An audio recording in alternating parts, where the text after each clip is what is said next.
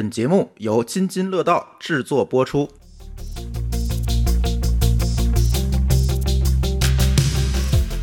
各位听友，大家好啊！又是一期科技乱炖。哎，我们这个每周更的 flag 算是立下了啊，不得不更。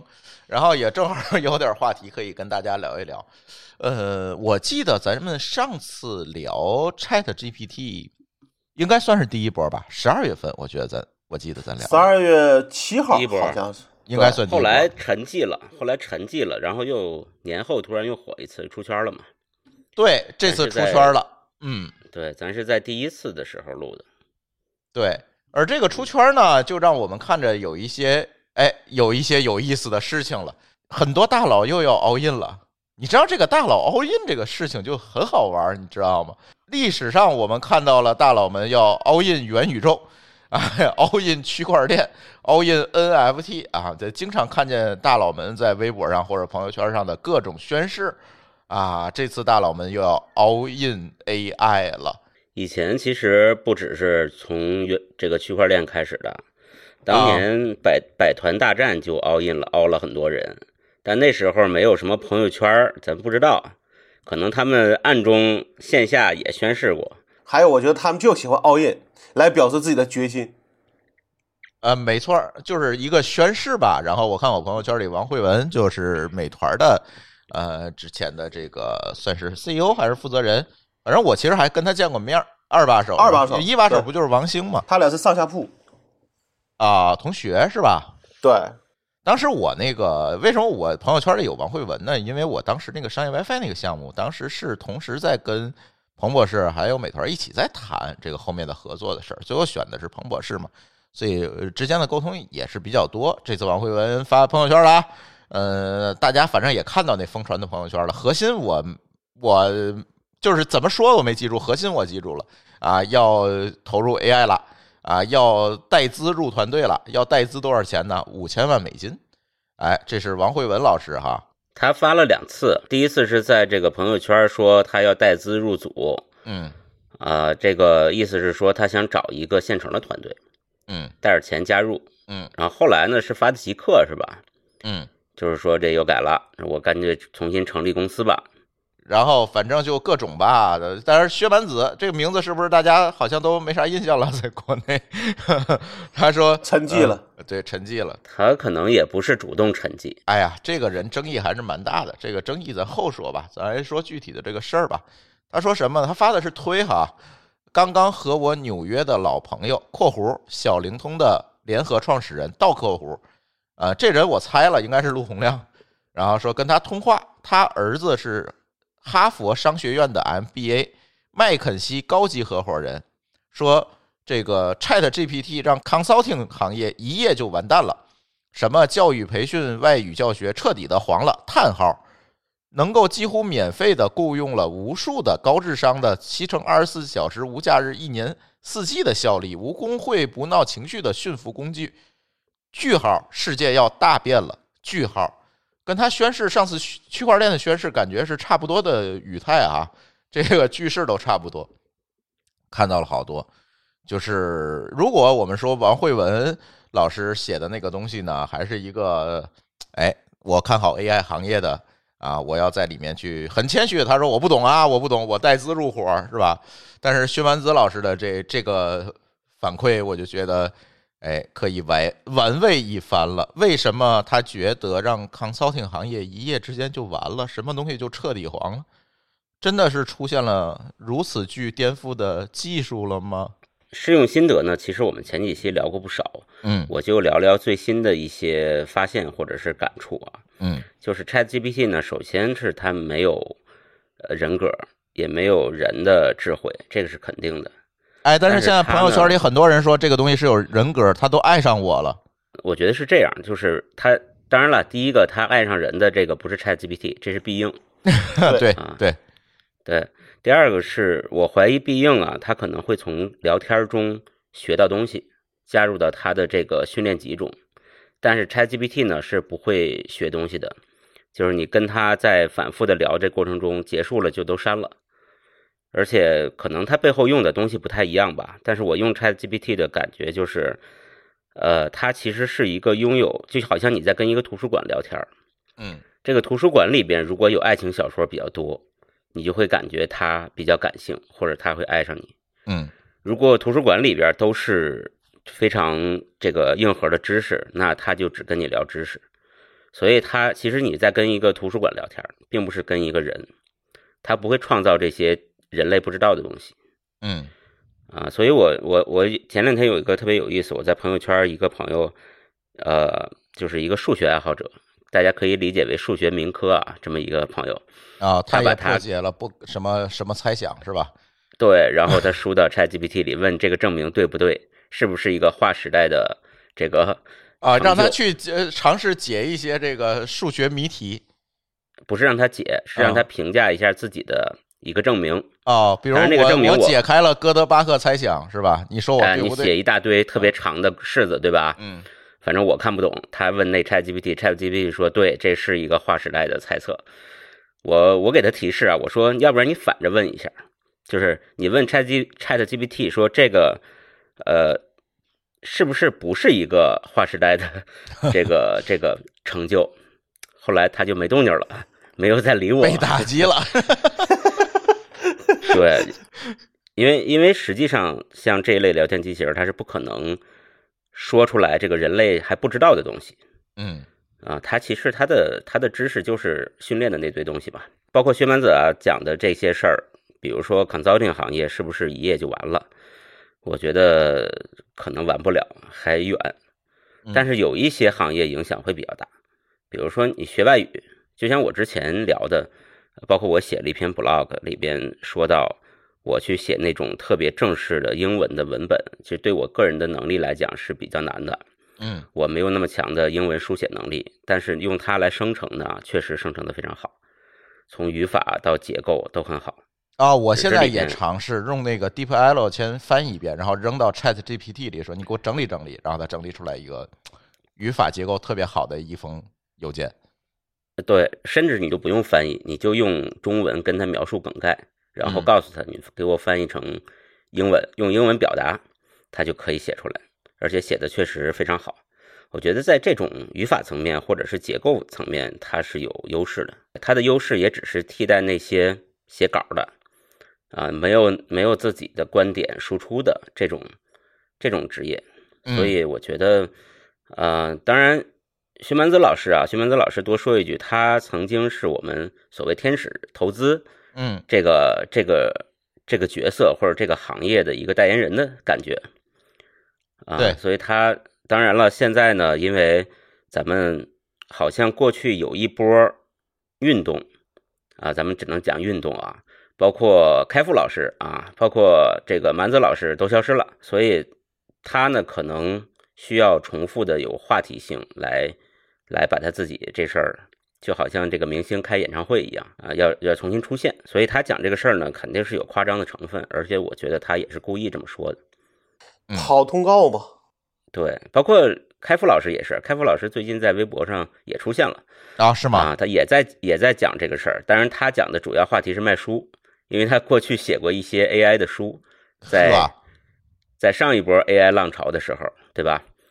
啊，这次他又说，哎，你看某些事儿，在我当年的某些某本书里，观点已经得到了印证啊。这书的链接如下。对对，我觉得这种输出还蛮好的，对吧？人最起码以前去思考过这件事情。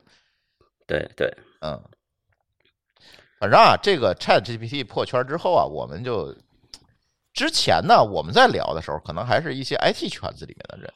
这个破圈之后，有一点点不一样了啊，就是各行各业的人看到了这个 Chat GPT，甚至说他自己都没有亲自去用，然后他就觉得这个，哎，好像我要失业了，好像他要爱上我了啊，好像他要替代了某些行业了，他要这个统治，甚至要统治人类了啊！看到了不少这些东西。我昨天发了一个朋友圈，我在说这个事儿。我说大家能不能稍许的去看一看论文，看一看这个东西真正的能搞定什么，不能搞定什么？呃，你再出来发表观点，算不算一个对技术的尊重呢？就像我们理科生不懂艺术，但是我们也很尊重艺术一样，是不是别看着一幅画就瞎说呀。你这个要求太高了，你是在分黑文科生还是在黑理科生？就都都高，都高。都高，都高。对，实际上我们最近也在尝试，就是刚才某个老师说的，我想尝试他写我们乱炖节目的提纲。哎，好像你看我乱炖聊都是一些已知的东西，似乎拿它写出一个提纲来呢，很合适。然后那天舒淇呢就兴致大起，说我用 AI 技术给你全流程的生成一个节目，是吧？啊，从写提纲开始，一直到写 show note，到最后做图，哎，我全拿 AI 给你做。最后第一步就卡住了，写出来一个提纲，我一看这提纲，我说您去找那个退休同志吧，他姓胡，叫胡锡进，跟您反正也同姓是吧？你找他录这个没问题。就是所有的观点呢，他能写出来，真的能写出来。比如说你如何看待 Chat GPT，或者你如何看待某个问题呢？然后他就写了一个提纲啊，一条一条列得很清楚。但是你如果看里面的观点，就是一个非常四平八稳，呃，这就完全不会有错的这么一个观点，谁也不得罪。对大家讲 AI 胡锡进，其实如果你仔细分析一下胡锡进的这个文风啊，嗯，他就是我们典型的所谓辩证法，一分为二，两边都讲啊，两边都不得罪。呃，这边我也可以理解，那边也是正常啊。最后归纳一下呢，就是大家其实就这样吧。啊，对，就这。但是你说，如果我们拿这个提纲录出一个乱炖的节目来，那能听吗？这才是问题。因为他，咱虽然聊的是已知的问题，但是这里有我们的个人观点，有我们个人对这件事情的认识。这个东西它是没有办法给我生造出来的，是没有办法生造出来某个老师的观点，生造出来老高的观点的，这是不可能的。所以最重要的不就是说了嘛，说它只是一个对已知知识的一个整理和归纳和复述，嗯，对，但是没法去对未来去做任何的一个一个怎么说，算是一个评估吧，对吧？对他没有办法，甚至不是未来的东西，他是没有办法有个人观点的。其实你说已知的知识吧，也不对，嗯，就是他经常一本正经的胡说八道。现在大家都知道这个事儿了，对吧？对，就是他涉及到知识性的东西呢，他也经常胡说，所以他这个就是 ChatGPT 的这个能力啊，其实非常有意思。它既不是知识啊，它也不能发明创造，它就是能把话说匀说圆嗯，对，啊。这个话这个说圆了以后，你仔细想，可能全是错的，但是就是圆，你没办法，非常的自洽，看起来没毛病，哎，这个事儿，我觉得这个是一个非常强的能力啊啊！其实这个能力并不是很简单，嗯，但是因为实际上嗯知识性的、事实性的东西是好补的。嗯，我觉得只要语料里边把这个东西的这个这个加强，或者是有甄别，可能是好补的。但是这个能力其实挺厉害，因为之前我看过一篇文章在讲 ChatGPT 是怎么选择它的语料库的，实际上是挺复杂的一件事儿。他选了很多小说啊、文学作品，用未来为了提升这个就是他的表达能力。但是后来好像把所有的言情类小说都去掉了，就是爱情小说都去掉了 啊。就是他有里边训练了几轮嘛，他有不同的取舍，他在这个选择语料库的时候做了很多细致的工作。哎，你提到这个语料库，现在的观点也分为了两派，就是一派人觉得中文的内容的训练，如果中依赖中文语料的话，由于在互联网上中文内容生态的封闭，加上中文内容质量相对来讲打引号的低下，可能会对中文的类似 ChatGPT 这样的产品的这个内容的训练产生不利的影响。这是一派，另外一派认为它完全可以用英文去训练吧，用中文说出来就可以了。其实对这个东西，对它的最后生成的质量没有影响。但是好像这两派都有一个共识，就是中文的语料比较差，中文的内容比较差。你怎么看这个事儿呢？实际上，ChatGPT 我我觉得它并不是用互联网的数据做训练的嗯啊，因为互联网的训互联网的数据呢，实际上只有数据，它没有标注啊之类的这些东西，而且这个数据的质量很难说，你你没法甄别。而国外呢，其实有很多机构提供语料库，就是以真正的为 AI 而设计的语料库，嗯，是有这种，包括开源的，包括维基百科，对，包括维基百科也是一个重要的训练源。但是维基百科上面的中文条目还是很少，呃并没有英文那么多。那其实说到这儿啊，我也比较怀疑国内的互联网公司，特别是像搜索引擎公司，能不能真的搞出来？就是它并不是用网页数据来训练。你想，咱拿网页数据训练出来都是什么呀？那可能都是莆田医院，对吧？嗯，对，对，所以嗯，中文呢，而且还有一个问题就是，中文其实中文世界是分裂的。嗯啊，大陆的中文和大陆之外的中文的内容可能完全相反，就是我在基于大家都知道众所周知的原因，所以很多人就讲 ChatGPT 是是有这个种族歧视的，就是你用中文，呃简简体中文、繁体中文和英文对同一个问题的阐述都不同，嗯但其实这不是 AI 的问题，是因为这一套语料它就是带倾向性的。呃，有一个论文里边把这个蒋介石的名这个名字翻译成了另外一个，然后被很多的论文引用，最后就最后发现那其实就，呃，讲那个常生凯，啊对吧？好，就是因为这个原因。那你说人都会看错，更何况 AI 了？对，而且如果说长生凯的引用的总的文本数量比蒋介石要多，那就把蒋介石那个事儿要修修正成这个了。而且，比如说就这件事儿，在在繁体中文的这个环境里，可能对蒋介石的评价和简体中文是完全不一样的。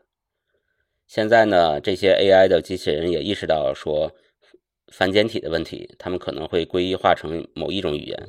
但是内容不同这事儿就不好解决了。所以说，这个在中文环境，特别是在大陆怎么落地啊，这个还捏着一把汗。是没错，所以今天我们的主题其实聊的不是 AI 或者是 Chat GPT 哈，今天我们聊的是大佬的焦虑和焦虑的大佬。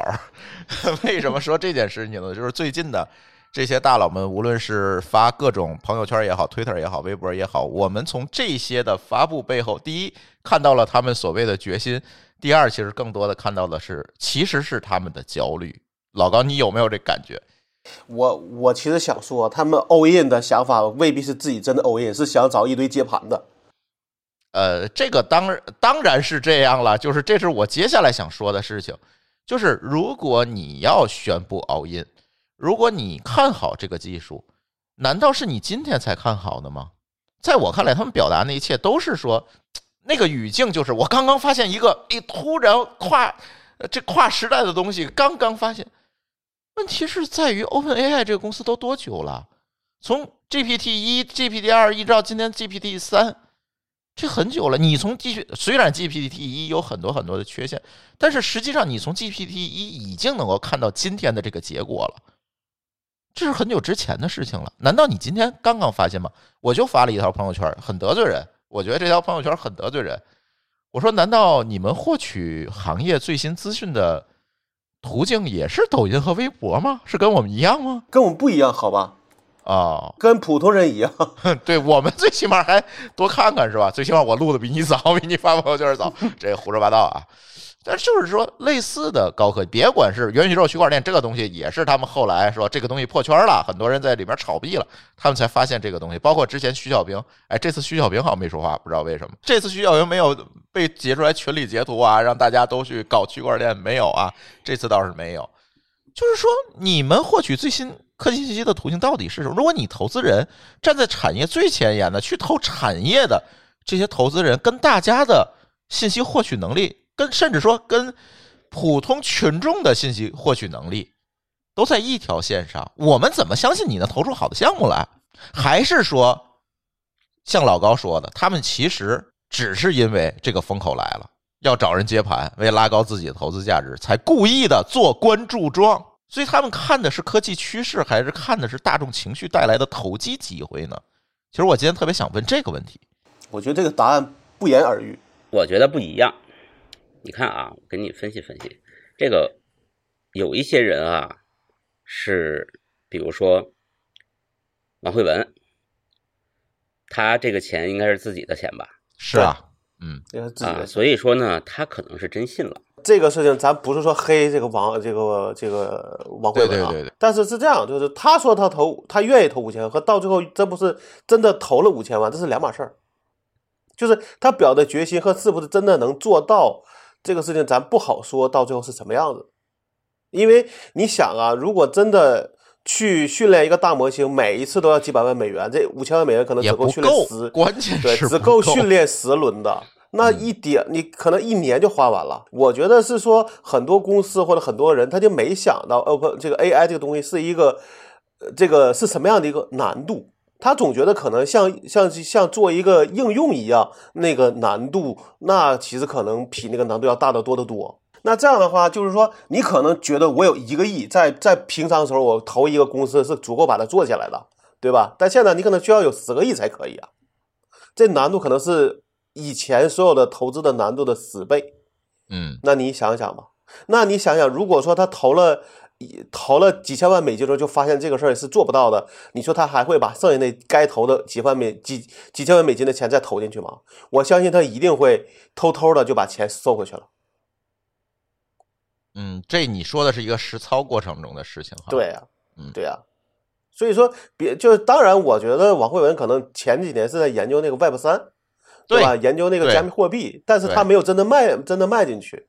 我相信可能他觉得，呃，AI 这个是比加密货币那个东西是要更加啊，对肯定靠谱多了，肯定这我我们谁都承认，对。但是比 Web 3靠谱多就他他自己也说呀，就是他其实也在学习，但这个陡峭难度在我看来真的是不太一样。比做一个美团、做个滴滴的难度的高得多。因为你做滴滴还可以做一个什么，比如一个做个 MVP，对吧？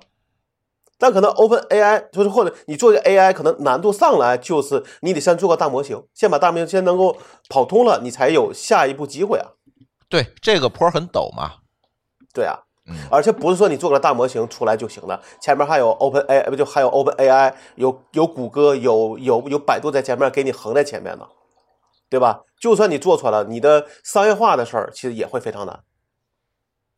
嗯，因为它这个不是有一个大市场，我获得更尽可能多 to C 的用户这件事情就能证明我它其实是一个 to B 的事儿了，对，它是一个硬科技吧，我们可以算是它是一个技术但是我们认为中国的 to B 市场算是成熟市场吗？并不算。嗯但是这个事儿本身又不能靠情靠情怀，又不能靠爱发电，对吧？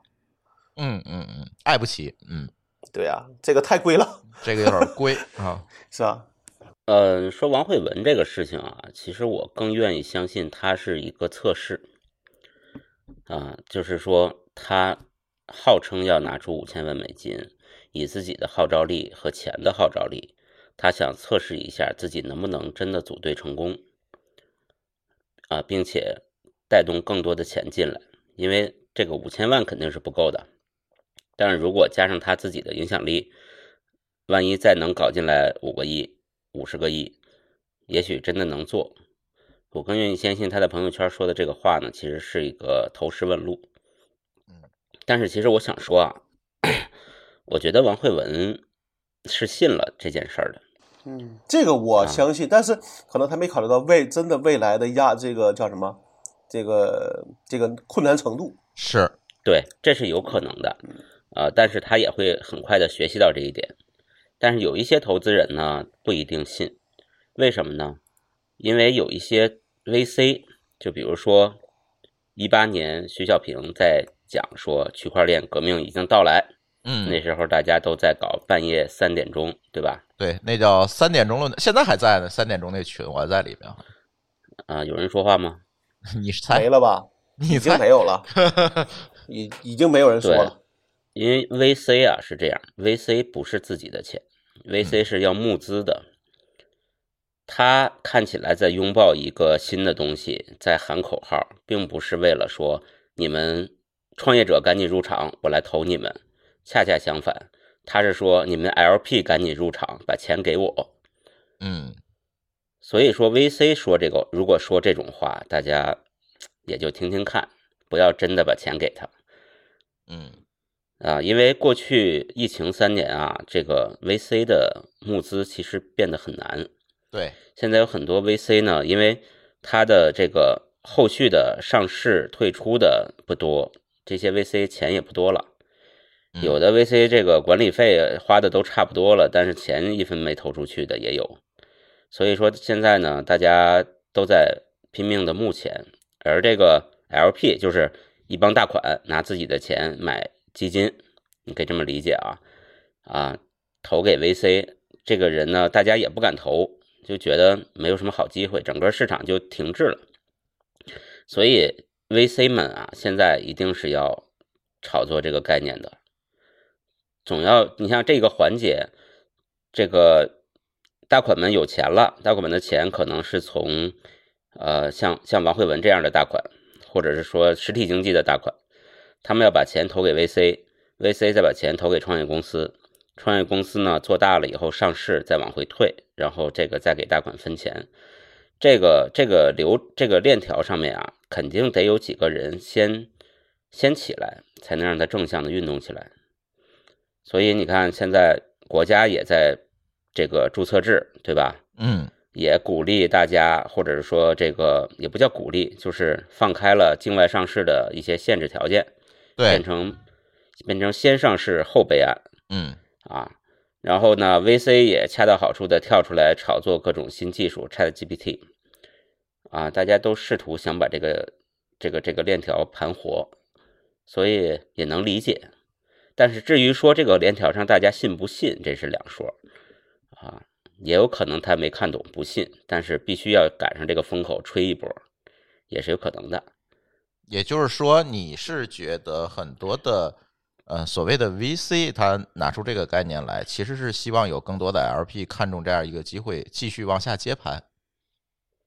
对，嗯你看 VC 啊什么的，不管是一级市场的还是二级市场的这些这些投资公司，那每天拼命的写研报，不就是为了募资吗？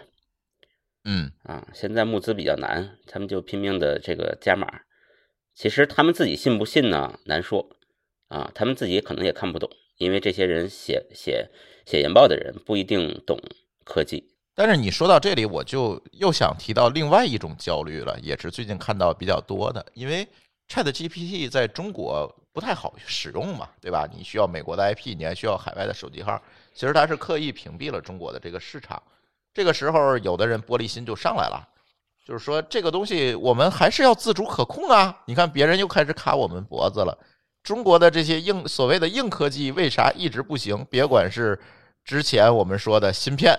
啊，还是我们现在就是光光 IT 领域吧，还是我们今天说的这些 AI 等等这些东西，别管硬的还是软的，哎，似乎好像都差别人半头啊，甚至多半头，甚至两头，对吧？呃，在这个时候，往往就有人鼓吹了，我们还是要在这个硬科技上弯道超车。但是能超这个车吗？或者是能很顺利的把这个车超掉吗？我觉得比较难，因为过去啊，咱们芯片这事儿其实就挺明显的。嗯芯片咱们还试图大力出奇迹，就是国家鼓励出钱啊，干了这么多年，你发现这钱都让这帮人骗走了。反正钱是没了，东西没看见。对，就也没见他做出什么来。而且芯片的最基础的那部分，比如说设计啊，还是在用别人的设计，咱自己好像也没有人搞这事儿。嗯就是整个，因为咱们说到这个 ChatGPT 这事儿，它的其实供应链特别长，最根儿上不就是芯片吗？对因为你要训练，你发现啊，这个 ChatGPT 是很少有的一个从头一直到应用，咱们中国全碰不着的东西。是，你把这个芯片没有，显卡买不到，啊，这个技术不开源，语料库也没有，最后你想访问的时候还屏蔽了你。手机号也没有。对，这个事儿就有点尴尬了。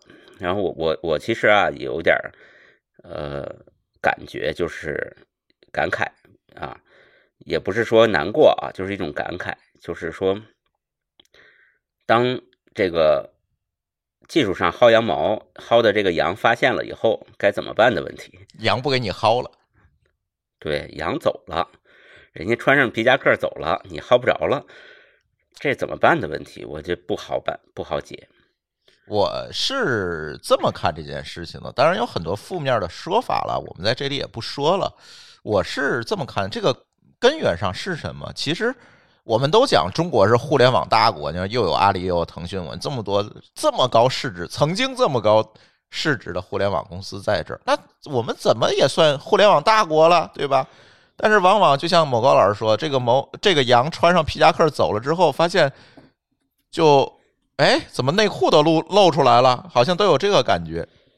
我是觉得这件事情，抛开我们负面的这些东西不不讲的话，其实，在过去这些年，尤其中国互联网发展的从两两千年、一九九九年一直到现在，这个过程当中，其实大家是有一个分工的默契的。美国，当然咱只说美国指的是外国啊，不是不是特指美国。美国负责什么呢？负责技术。对吧？一些新的这个芯片也好，新的技术也好，新的甚至说是一些技术标准也好，这个往往都是美国人搞出来的，对吧？啊，软的有 Google 啊等等公司，硬的有英伟达呀、英特尔啊这等等这些公司，有苹果这些公司，它是搞这些东西，把这个最基础的东西搞出来。好，中国干什么呢？中国不缺的是人，不缺的是市场啊！我们把这些东西拿过来，放在一个大市场里。变成各种各样的应用，对吧？打车啊也好啊，外卖啊也好啊，我们通过社交啊也好啊，对吧？我们通过这个大市场把这个技术变现，然后大家坐在那儿想想这个钱咱怎么分，对吧？是这样，一直干了这么多年，但是现在突然这个分工没有了，我觉得不仅仅是这个羊穿上皮夹克跑了，是这个羊啊没有了，不是跑了。在这个情况下，这个事儿就很难了。我觉得是这样，本来大家分工的好好的，对吧？咱们负责变现以及消费，消费这一端，应用和消费这一端。嗯。而美国呢，这么多年他在基础研究上面的积累很深。嗯。所以他就把这件事儿做了就行了。对。你看咱们的互联网起来的用的也是美国的硬件。嗯啊，CPU 什么的，从标准都是人家定的。对，然后呢，也用了这个以美国为首的开源软件。嗯啊，快速的做出来。但是呢，当然了，开始的时候连这个 idea 都是硅谷的。嗯，但是后来呢，因为我们嗯，对，因为我们市场大，迭代快，也就相当于在我们这个市场上进化出来的物种更有优势，所以现在我们也反向输出到美国，看起来就非非常好，对吧？对。但是我们中国有一句老话啊，有两句老话，一句老话叫闷声发大财，嗯，一句老话叫吃肉不要吧唧嘴。哦，第二句我没听说过，我听的是喝汤不要吧唧嘴。还有一句话叫财不外露。对，那我们自己觉得我们行了，嗯，我们就跳出来说我们行了，其实还不行。就别说你真行了的时候，你也不要说，对吧？嗯，啊，这叫闷声发大财。但是你还不行的时候，就以为自己行了，就要跳出来。那当然，别人觉得你哦，你威胁你，你对我产生了威胁，人家羊开始穿皮夹克了。嗯，这个事儿就我觉得太蠢了。是，但是到今天也没办法，因为这事儿已经发生了，也没办法。对，啊，这个。这一下暴露了特别多的事儿，就是这个说来说去，节目都能聊没了，对吧？咱也没法在节目里多聊。我就觉得现在啊，就是没办法，只能后边撵。就比比如说啊，就是这个真把这门关死了，咱们跟美国差距有多大呢？比如说芯片上边，可能因为咱们在大家不知道有没有看过很多过去的故事啊，咱们在八十年代。的时候，其实芯片设计和制造行业跟世界的这个并没有什么差距。对，但是因为呃买不如租的这种思路，导致把我们的设计都关掉了，改用买。啊，这个到现在呢，基本就没有了。再从头追，那就差这么些年呗。是，这才多少年？三十多年、四十年而已。就算你现在一年顶三年，你还得干十年呢。那就干十年嘛，那人家又干了十年了，不是？问题是现在有些技技术东西他不卖给你了，嗯，对，你会有你会芯片设计软件现在都不卖给你了，你这个事情就是有些人会拿赵氢弹来讲，说赵氢弹说那时候也是技术封锁，什么都不给你，但是赵氢弹是可以不讲成本的。你做工业化，做这个产品氢化要讲弹又不是市成本的场化。。对啊，如果咱们现在讲造氢弹比谁氢弹卖的便宜啊，咱们市场上有氢弹交易市场，那我估计咱也不行，也是竞争力不行。对，就是能能造出来和一个能够产业化，并且能做到现在这个成本，我觉得这差距太大了。就是你造一颗和造造一万颗是不一样。嗯，当然了，没办法的话就追呗嗯啊，大家有点耐心。